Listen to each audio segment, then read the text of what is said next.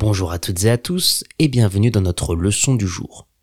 Les trois mots que nous allons découvrir aujourd'hui sont un pansement, se battre et un hameçon.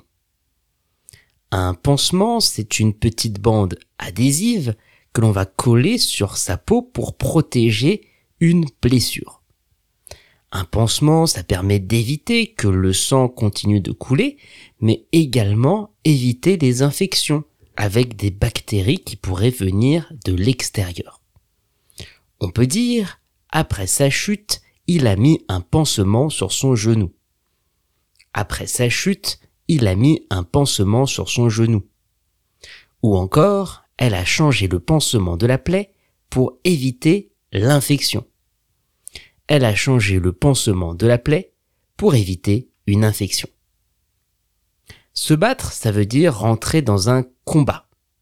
Principalement physique, c'est un affrontement contre quelqu'un ou contre quelque chose.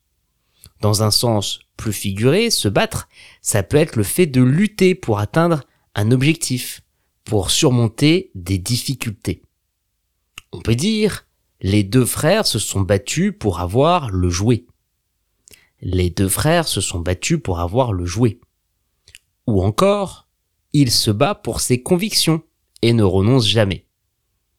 Il se bat pour ses convictions et ne renonce jamais.